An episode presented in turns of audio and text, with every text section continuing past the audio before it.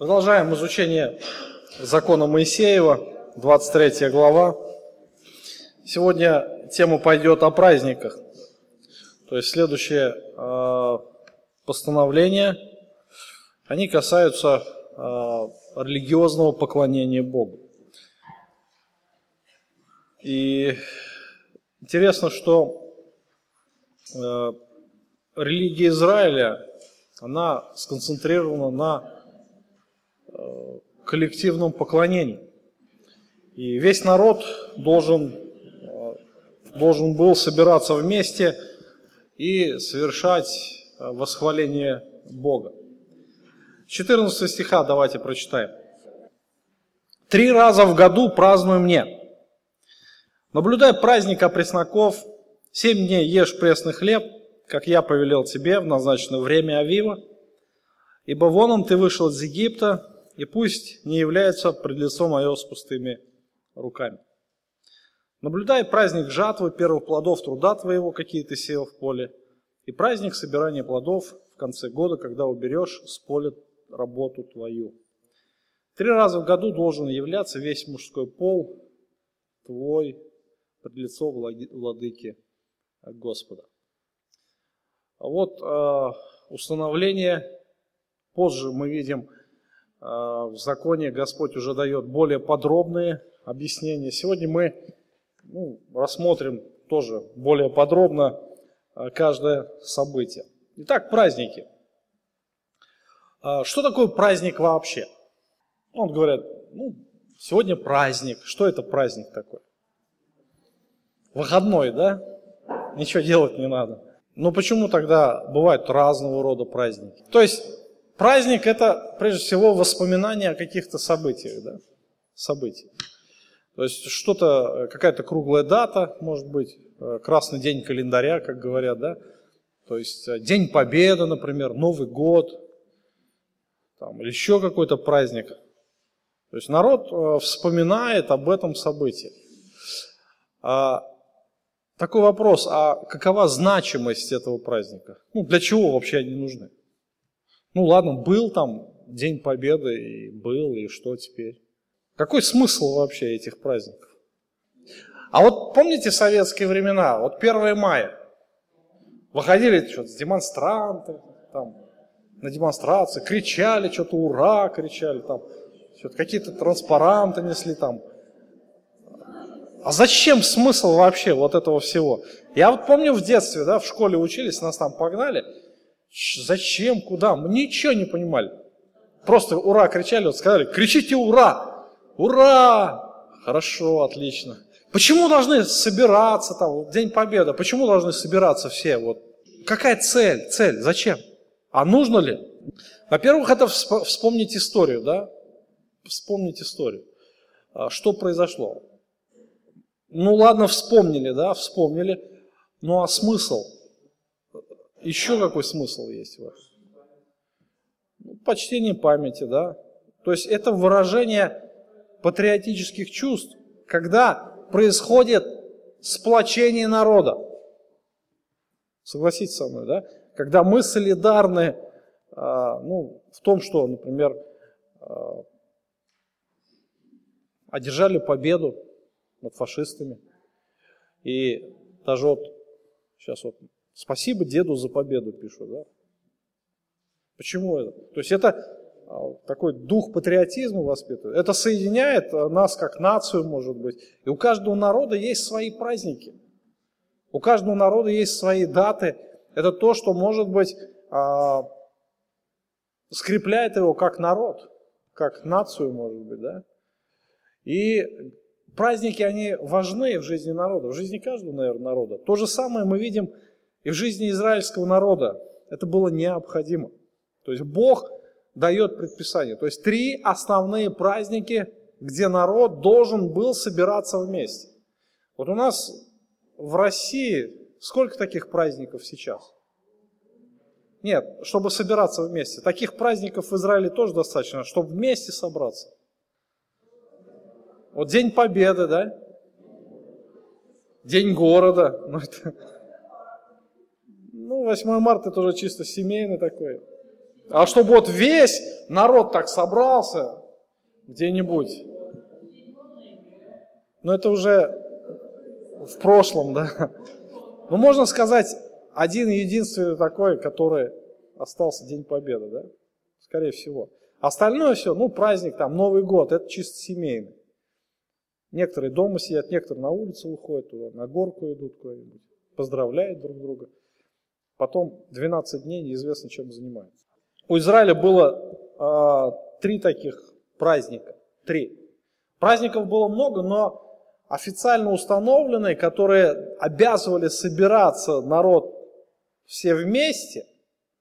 И причем не просто собраться там, какие-нибудь там речи толкнуть, вот, ура крикнуть, нет. А именно гуляния, народные гуляния такие были. Причем э, везде.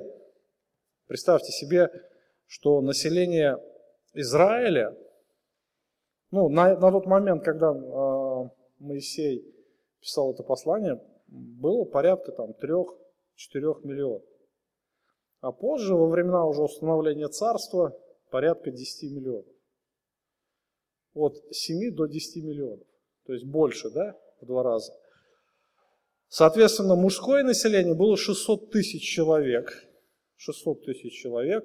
И вот эти 600 тысяч человек должны были собраться в одном месте. Представляете, огромная масса. 600 тысяч человек. Это когда Моисей писал послание. А позже, позже э, это было еще больше. Итак, праздники. Праздники должны были происходить в Израиле в одном месте, в месте установления скинии. Э, в одно время скиния была установлена в Силоме, Потом Скини была перенесена в Иерусалим, и позже там был построен храм. И как раз э, Иерусалим ну, большее время истории Израиля являлся центром поклонения Господу. То есть весь мужской пол стекался в Иерусалим, и начинались пиры, и вся страна, она отмечала это грандиозное событие, да, что, то, что Бог постановил. И в тот момент, можно сказать, вся страна становилась беззащитной, потому что все защитники Родины, все мужское население концентрировалось в одном месте. Оставались только женщины, может быть, старики и дети. Вот. И что удивительно, э, Израиль в это время становился, с одной стороны, беззащитным, но Бог хранил Израиль. Бог хранил Израиль. И Господь э, был верен своему слову, и во время празднеств Господней э, Бог давал этот мир. Потому что э, Израиль окружали язычники, воинственные язычники, которые готовы были поживиться за чужой счет. Но, тем не менее, Бог хранил Израиль. И по сегодняшний день как раз а, вот эти установления Божьи, они являются основополагающими а, тому, чтобы весь Израиль со всего мира собирать в одном месте. И мы помним, что израильский народ был рассеян по всему лицу земли. Вначале ассирийцами в 722 году до Рождества Христова. Позже уже было второе разрушение храма, и будущий император военачальник Тит Веспасиан разрушил Иерусалим, и более миллиона евреев тогда было убито, и очень много евреев было взято в плен, и опять же рассеяно по всему лицу земли. И до сих пор евреи, а, евреи большинство евреев живет как бы рассеянными по всему лицу земли. Израиль на протяжении 1900 лет не имел своей земли. И невозможно было, невозможно было а, проводить эти праздники. И только после 1948 года вновь а, такие, а, такие мероприятия стали возможны. То есть еврейские праздники, они как раз объединяют народ как единую нацию. И они необходимы. То есть э, опять же, напоминание истории, какая-то дата может быть, да, и также передача традиций, передача, а, опять же, еврейских ценностей, система ценностей, это все входит как раз в задачу этих празднеств. И основная тема всех еврейских праздников – это грядущее спасение и избавление. Удивительно, братья и сестры, что мы всегда отмечаем праздники, которые связаны, связывают нас с прошлым, так ведь, да? То есть какая-то дата в прошлом, и она нас соединяет. Но уникальность еврейских праздников в том, что они всегда связаны с будущим. Они всегда связаны с грядущим избавлением. Сейчас мы будем об этом говорить. То есть вот эта прообразность, яркая прообразность, которая вмещала в себе эти праздники, она найдет, нашла применение, вернее, э, исполнение в Иисусе Христе и также ожидает грядущего исполнения в тысячелетнем царстве. То есть вот это то, что вдохновляло израильский народ как великую нацию будущего. Не прошлого, а будущего. Что Бог давал обещание э, установить царство Израиля именно в будущем.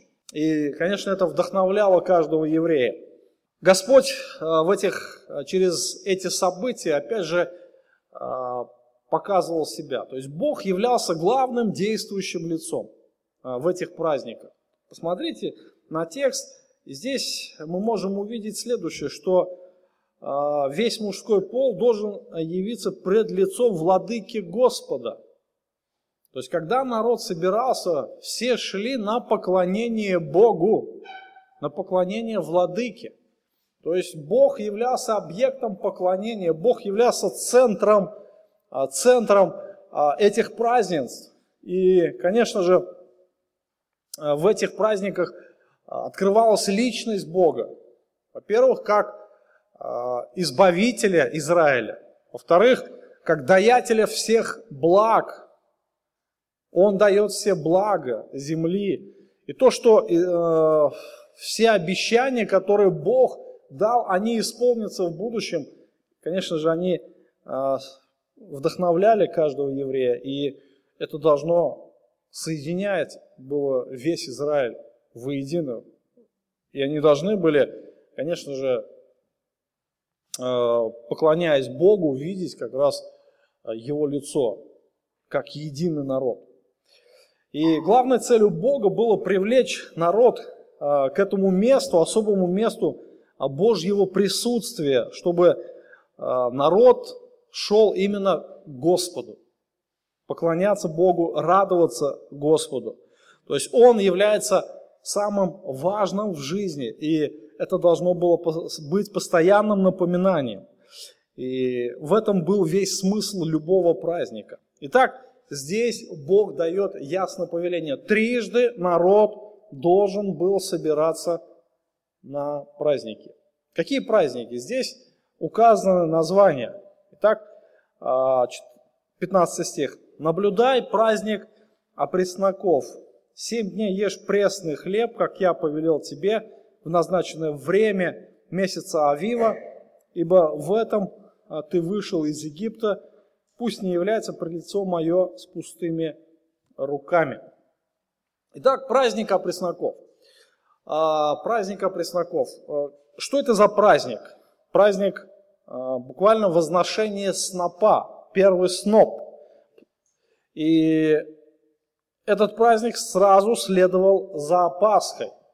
То есть, когда народ приходил отмечать Пасху, мы пока Пасху сейчас не рассматриваем как праздник, потому что описание Пасхи будет в дальнейшем рассматриваться. Вот, праздника пресноков. Праздник Пасхи. То есть, э, что это за праздник? Это выход из Египта. То есть, помните, да, история э, начала книги Исход, когда израильский народ вышел, фараон не пускал, Бог совершил суды над Египтом, и израильский народ должен был заколоть агнца, кровью агнца помазать косяки. Вот. И это символизировало жертву. То есть ангел-губитель проходил мимо, он увидел кровь, и он проходил а, мимо этого дома. Да? Песах, буквально Пасха. прохожу мимо. И в этот день израильтяне должны были приносить жертву пасхальную и вспоминать именно исход. Вот эта, эта жертва Агнца явилась основанием для свободы Израиля, основанием для заключения завета с Богом, в том, что израильский народ теперь являлся народом Божьим. Бог выкупил Израиль. То есть это был праздник Пасхи. И сразу после праздника Пасхи начинался а, праздник опресноков. Праздник Пасхи в какой день происходил, кто знает? Первый и седьмой день были священными а, днями, когда должно было общество приходить на собрание, а, запрещался тру, любой труд. И на второй день праздника пред лицо Божие приносились первые плоды нового урожая. Первые плоды нового урожая. То есть э, тогда в Палестине среди первых злаков а первым как раз созревал ячмень. И священник перед алтарем, как раз он сотрясал буквально, потрясание называется, э, вот этого венка из ячменя, этот сноп. И он свидетельствует, что этот сноп принадлежит Богу. И как раз вот после вот совершения этой церемонии можно было собирать урожай. Здесь несколько в конспектах этих э, подробностей. Церемония начиналась вечером. Люди выходили на свои ячменные поля и женали первый сноп. До утра его держали в корзине, на следующий день э, из каждого селения отправлялась группа паломников, чтобы принести свой первый сноп священнику. Талмуд повествует о том, что священник выходил на окраину города, там встречал странников, шел вместе с ними в храму. В храме священник брал сноп, поднимал его высоко над головой, покачивал им из стороны в сторону во всех направлениях.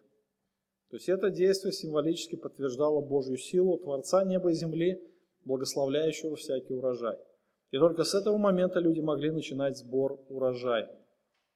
То есть вот а, Примерно так вот совершалась церемония, и тогда народ праздновал. Праздновал, э, конечно же, этот символизм указывал на Иисуса Христа. То есть это служило символом, что Он э, воскреснет из мертвых. То есть как первенец среди тех, кто покоился в прахе. Воскресение мертвых. То есть это все логично. Вначале Пасха, принесение жертвы, и потом воскресение мертвых. То есть он а, первенец среди тех, кто покоился в прахе. То есть смотрите, праздник первого урожая. Прежде чем должно произойти всеобщее воскресение, должен был воскреснуть первенец. Апостол Павел это очень хорошо объясняет а, в послании к Коринфянам, 15 главе. И а, урожай, грядущий урожай, ну, воскресенье, а, он только должен был предстоит собрать, да, но вначале должен было принести первый сноп. Христос явился как раз этим первым снопом и представляет обильную духовную жатву, которую соберут для Царства Божьего жнецы. И его воскресение это как раз образ и залог того, что мертвые праведники воскреснут.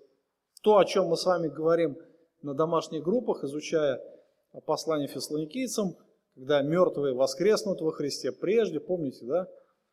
Но это событие грядущее, оно, вот эта жатва, она должна будет произойти, э, духовная жатва, но прежде нужно было принести первый сноп. Это как раз Иисус Христос явился этим первым снопом. Он воскрес из мертвых. Понятно, да?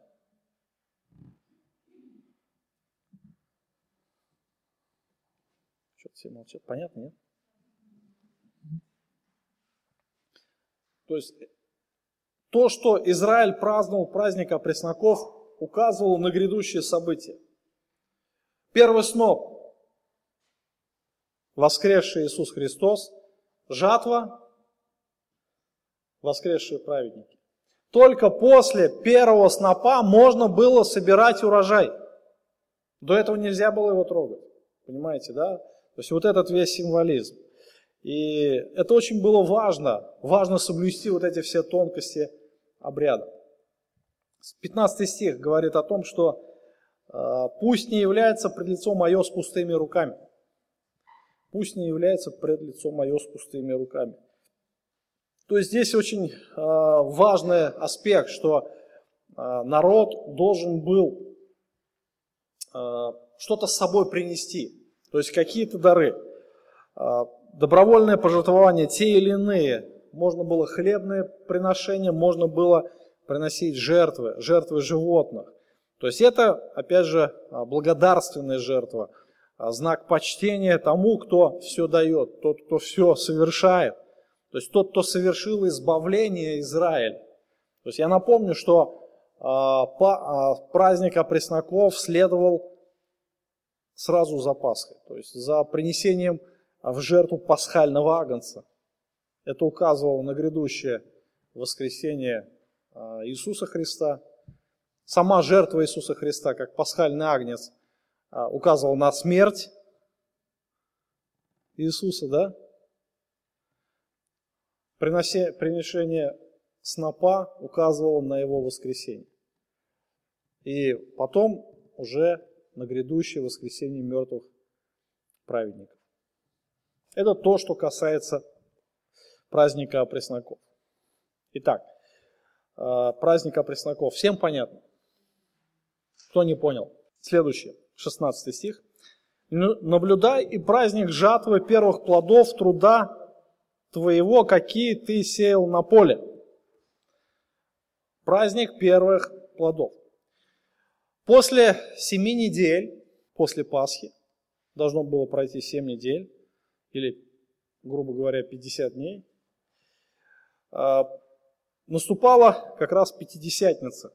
Так называли этот праздник. Пятидесятница. Почему Пятидесятница? Потому что 50 дней, да? 50 дней, наступала а, великая жатва. То есть этот праздник назван праздником жатвы. И в знак благодарности за хлеб а, пред лицо Божье приносится два хлеба, приносилось два хлеба из кислого теста. И праздник Пятидесятницы длился один день, который посвящался как раз религиозному служению. Это своего рода был праздник – а, благодарности. И в этот день как раз заканчивался сбор зерновых. И народу нельзя было вкушать плоды нового урожая до тех пор, пока не произойдет вот это посвящение урожая в день Пятидесятницы. Книга Левит, 23 глава. Давайте откроем. 14 стих прочитаем. Никакого нового хлеба, ни сушеных зерен, ни зерен сырых не ешьте до того дня, в который принесете приношение Богу вашему. Это вечное постановление в роды ваших во всех жилищах ваших. То есть нельзя было вкушать ничего, да, никакого э, хлеба с нового урожая. Есть, э, это э, вечное постановление, которое, опять же, совершилось в Иисусе Христе. И, конечно, в этот день Э, как и в другие праздники, центром всего ритуального служения было жертвоприношение Богу.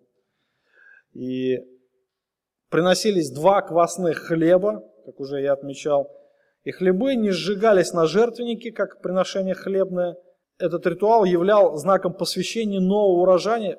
После этого все собранное зерно можно было только употреблять в пищу, как мы прочитали. Итак, праздник Пятидесятницы. О чем он символизировал? Первый урожай. Вы на Деяния не читали никогда? Вторую главу. На какой день там события происходили? На день Пятидесятницы, да? То есть что, что это за событие, кто помнит? Сошествие Духа Святого. А, праздник Троицы его еще называют, да?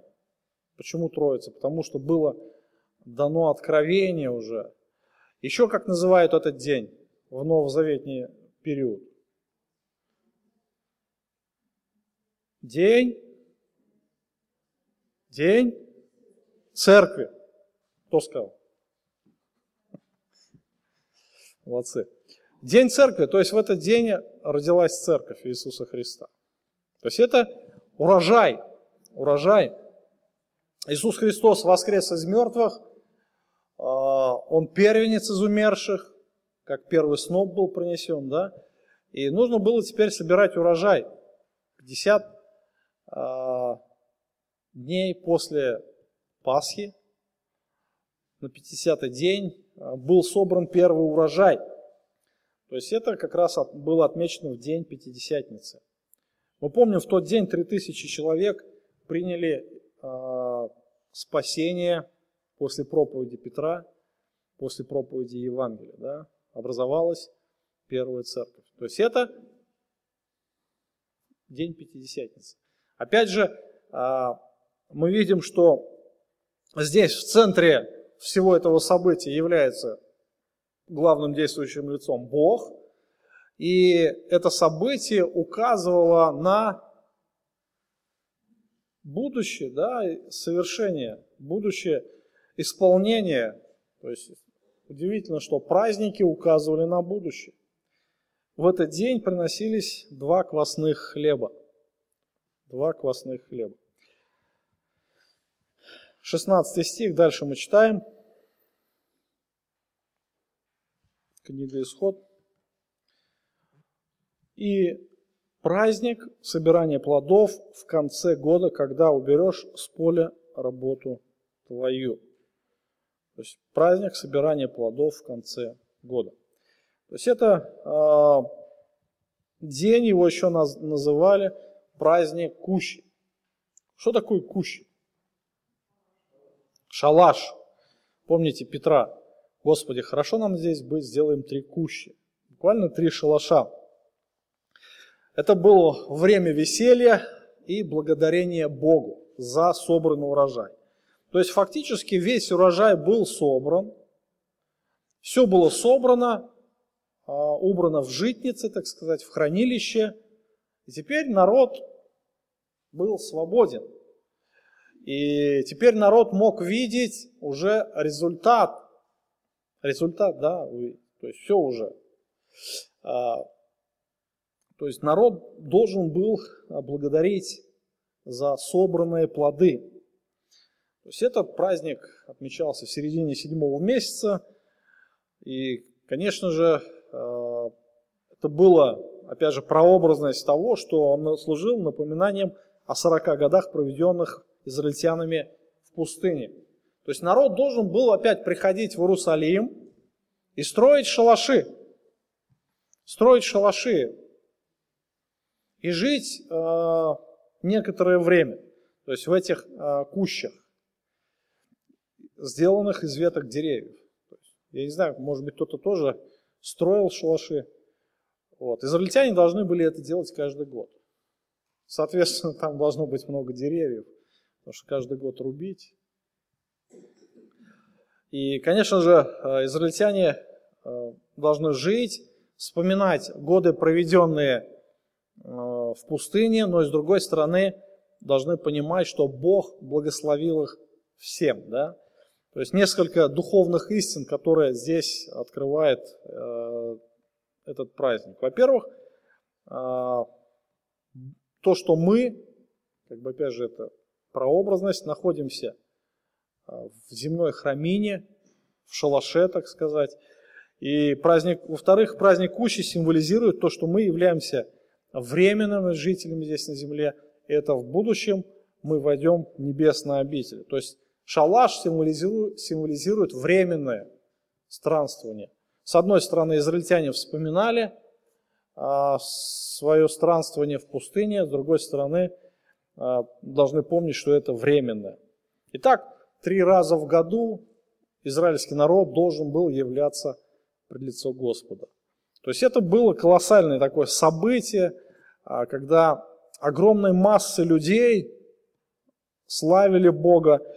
И Господь, конечно же, э, давал эти повеления, а, преследуя определенные цели – То есть народ, во-первых, должен был знать друг друга. Когда весь народ собирается, то есть они видят друг друга, они знакомятся, и они должны осознавать единство нации. Единая нация, что э, это избранная нация, что это избранный народ, это уникальный народ, которого является единственным в своем роде среди всех остальных народов на земном шаре. И, конечно же, израильский народ осознавал свою значимость как народа Божьего. И праздники как раз этому способствовали. Мы с вами говорили о том, что ну, даже взять наш День Победы, наш День Победы, да, он сплачивает все равно, как бы там ни было, народ, э, народ России, народы России, как единое целое. Израильский народ должен был тоже э, приходить на праздники. И когда народ приставал пред лицом Божье, то, конечно же, а, они отдавали свое почтение Господу. Мы помним, опять же, хочется напомнить, что израильский народ был рассеян по всему лицу земли. Представьте себе, трижды в год приезжать в Иерусалим. Помните деяние? Филипп кому свидетельствовал? Евнуху, да? А зачем Евнух приезжал? Куда он ездил? Вообще удивительно, Евнух, возможно, имел какие-то еврейские корни. Я вот думаю вообще, какой он был национальности? Эфиоплянин, эфиоп с одной стороны. А что он там в Иерусалиме нашел? Ведь это, он же поклоняться ездил ветхозаветнему Богу. Вы понимаете, да? Интересно вообще. Почему он туда ездил? Это остается загадкой. То есть он ездил вот как раз, чтобы исполнить вот эту заповедь. Я не знаю, вот э, у ортодоксальных евреев получается ли ездить трижды в год в Иерусалим? Не знаю, это очень сложно, да, особенно когда живешь где-нибудь на другом конце земного шара. Но тем не менее, это постановление было действенным. И когда человек приезжал приезжал а, с отдаленных мест, конечно же, он а, показывал, исповедовал свою веру. То есть он показывал свое почтение Господу. И, конечно же, а, на праздниках они радовались, они веселились, и они прославляли Господа. То есть э, это было такое великое празднество, и это как бы показывало свое отношение, благодарение Господу. То есть представьте себе такую картину. Вы выходите на улицу, за каждым углом, да, там люди пьют, веселятся, танцуют, музыка везде.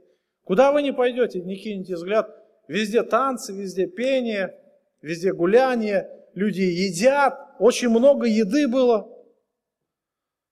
И везде благодарят Бога. Вы когда-нибудь такую картину видели, нет? Он у нас, например. Вот день города, да, день города. Там салюты, всякие еще другие мероприятия, концерты идут, день города справляют. Но ни слова там не сказано о Боге. Только, я не знаю, зачем вот это все, день города, ну отметил, ладно, там, слова сколько будет? Салаватцы. Э, даже не знаете, сколько городу своему. Сколько? 66 лет. Ну и что толку? Ну, ладно, 66 лет. Ну, просто повод собраться, да. Но в Израиле везде, как раз на этих праздницах прославляли Бога. Везде. То есть это не то, что какое-то было одно место. То есть везде люди должны были веселиться. Ну и представьте себе, а, миллион человек в одном месте, ну, очень сложно собрать. Миллион. Вы представляете эту массу людей? Сложно представить, да, огромная масса. И причем не просто демонстрация, не, это не просто то, что вот люди собрались, там прошли, покричали, ура, и еще что-то подобное. Нет, это было пиры, это были пиры там должно быть очень много радости и веселья. Люди должны просто веселиться во славу Господа. Это были удивительные события. Я просто, когда начинаю размышлять о еврейских праздниках, начинаю представлять, в моем сознании это не укладывается. Почему? Потому что у нас нет, наверное, чего-то подобного. И не будет никогда. Но в Израиле это было. Трижды в год народ должен был э, приезжать в Израиль. Трижды в год они должны были совершать определенные ритуалы, приношения. Каждый должен являться был не с пустыми руками, с подарками. Вероятно, они не только приносили эти жертвы Господу, но они еще дарили подарки друг другу. То есть они э, приветствовали друг друга, они поклонялись Богу. То есть все было наполнено поклонением, великим поклонением. Я представляю, вот это да. Миллион человек в едином порыве восхваляет Господа. Удивительно. Миллион человек. На тот момент в Израиле было 600 тысяч. 600 тысяч. Но это тоже огромная масса. 600 тысяч человек. Это минимум. Вы знаете, что написано только мужское население, но и женщинам тоже не возбранялось посещать эти праздники. То есть не было такого запрета, поэтому и женщины тоже могли в этом участвовать. Это не значит, что, например, что если мужчины должны приходить были, то женщин туда не пускали. Ну, я представляю жителей Иерусалима, женщин, что их выгоняли, что ли, во время праздников, что ли?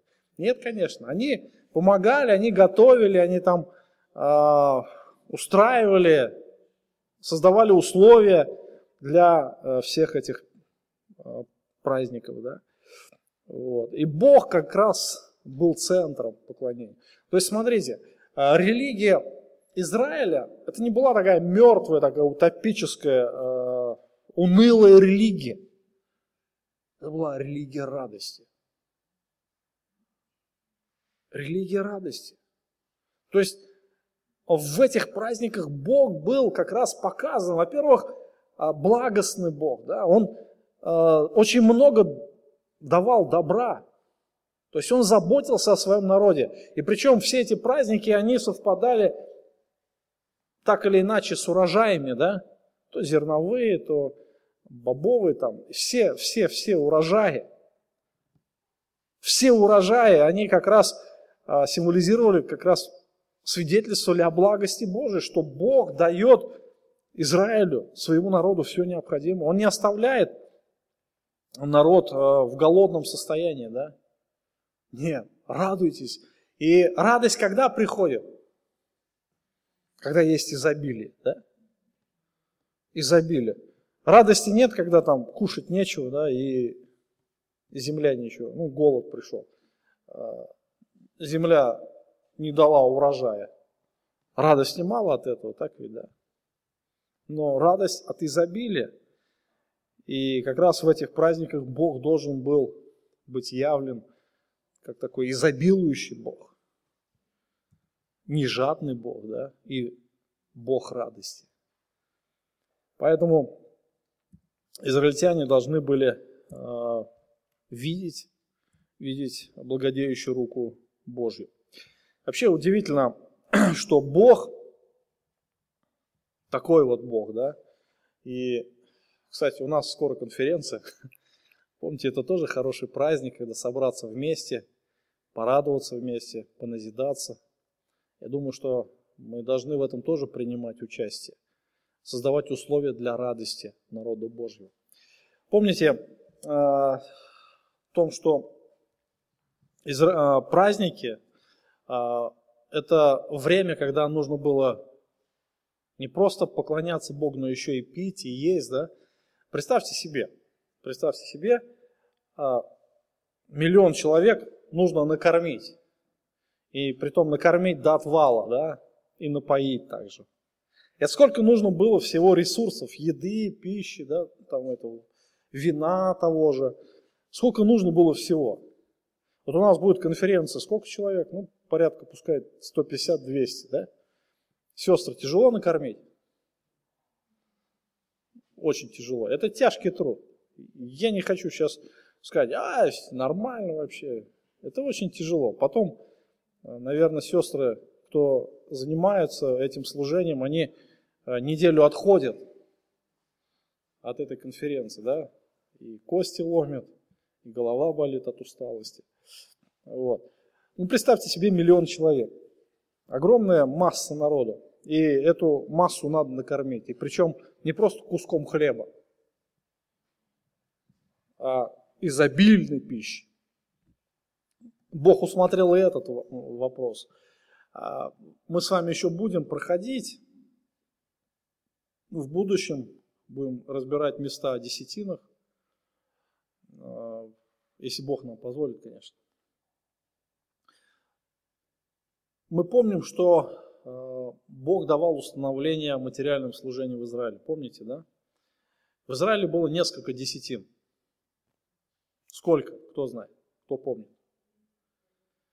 Три основные десятины. Первая, основная шла на, каждогодняя десятина шла на что? На что? Не слышу, вы что-то под нос говорите на содержание священников и левитов, на содержание священства. Вторая десятина шла на праздники, понимаете, да? То есть вот одна из десятин предназначалась для праздников, то есть люди должны были сами заботиться о себе. Они должны были а, по закону Божьему отделять десятину. То есть они приходят и они приносят с собой огромные там мешки, а может быть с зерном, а может быть с мукой, которая потом выпекались хлебы, приносят плоды винограда, да, вино приносят с собой. Я думаю, что десятая часть это с виноградника. Это не одна, не две бутылки. Там, наверное, бочки привозили с собой. То есть это огромная масса да, вот этого всего, еды, всего там было навалом. И люди это приносили с собой. И, конечно же, все было так устроено чудным образом. Бог все усмотрел. Это, может быть, для нас сегодня сложно размышлять, как это все технически обустроить, да? но, наверное, израильский народ уже выработал свою такую концепцию устроения праздника. Итак, Бог повелел народ трижды в год собираться, весь мужской пол. И народ не должен был приходить с пустыми руками. Они должны были приносить с собой дары, они должны приносить с собой жертвоприношения. Возможно, они приносили много еды с собой. То есть народ должен был гулять. Это было самое, наверное, радостное время. Самое радостное время э, в религиозной жизни Израиля. То есть в это время народ должен был веселиться. Вы любите праздники? То есть праздник, он всегда такой символизирует торжество какое-то внутреннее, да? То есть мы, например, идем в гости к кому-то, отмечать там день рождения, или отмечать, ну, например, собираемся, Новый год собираемся вместе. Это всегда связано с каким-то таким приподнятым настроением, согласитесь со мной. Когда есть особенно много вкусной еды, это еще больше взбадривает. Так ли, да? Особенно, когда еще видишь братьев, сестер, которых давно не видел, еще больше это вдохновляет. Ох, и люди многие живут предвкушением, а, завтра праздник будет, там гости придут, и это приподнимает как-то настроение, вдохновляет. Да? Вот Израиль как раз трижды в год должен был вот так совершать. Причем постоянно. Помимо всех прочих других праздников, дней рождения и прочих. Вот. Они должны были собираться вместе. Вот такой наш Бог. Во-первых, любящий, Бог заботящийся и, самое главное, радостный Бог. Он не хочет, чтобы мы вот так вот на себя вот. Иногда христиан видишь таких. Как дела, брат? Нормально? Слава Богу. Что у тебя Слава Богу, все хорошо в жизни. Нормально. Или подходит христианин грешнику. Покайся, веру в Евангелие. Ну, мы смеемся, а в принципе такого религиозного христианства сверхдостаточно. Как будто вот наш Бог вот такой. Вот хочет, чтобы мы все такие убитые ходили, с такими глазами унылыми, лицами. То же самое мы можем сказать и о поклонении нашем. Мы можем петь такие песни, которые усыпляют, которые э, такое, знаете, состояние духа вводят, такое мутное, знаете, унылое. Нет, наш Бог другой. Наш Бог, наоборот, хочет, чтобы мы радовались. И апостол Павел даже целое послание посвятил. Говорит, радуйтесь, Господи, всегда радуйтесь. Почему? А наш Бог любит радоваться. Наш Бог такой вот наш Бог. И радость, она несет в себе счастье. Да? Когда человек счастливый, он всегда радостный. Согласитесь со мной, вы счастливые люди? Да, я очень счастливый человек. О, сто лет мне такого счастья не надо. Фу, бежать от такого христианства подальше. Нет, наш Бог радостный, счастливый, благ, благой Бог написано. Блаженный Бог, то есть блаженный это значит счастливый Бог. И если Бог счастливый, мы верим в счастливого Бога, значит и мы должны быть счастливыми. Ну так уж наша жизнь устроена, братья и сестры. Прекрасные э, такие, знаете, а, наставления для Из- Израиля, то, что связано с законом. И израильтяне должны быть тоже счастливыми. Тоже. По крайней мере, трижды в год они должны собираться для радости. Почему? Потому что Бог этого требует. Радуйтесь, говорит, вы верите в радостного Бога. Да? И мы всю вечность будем тоже в радости проводить. Всю вечность. Почему? Потому что наш Бог такой. Ничто не будет способствовать печали, когда мы увидим Его. Братья подумайте об этом. Ничто не будет способствовать печали там, в небесах. Ничто. Здесь очень много факторов. А, причина всех печалей – это грех. Это грех. Грех принес что? Проблемы. То есть помните книга Откровения, 21 глава, по-моему, 4 стих. «И отрет Бог всякую слезу с очей их, и смерти уже не будет, ни плача, ни вопля, ни болезни уже не будет, ибо древнее прошло». Так ведь, да? Плач не будет, вопли не будет, болезни не будет, смерти не будет. Это все то, что принес грех.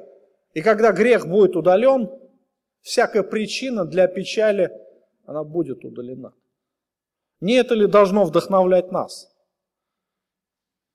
Брат Виктор у нас любит рассказывать о пожилых, да? Сестра, вечность готова? О, нет, помолитесь, чтобы я еще пожила лет 50, так сказать. Сестре, может быть, лет 80 уже. Вот. И держится, говорит, за эту жизнь. Зачем?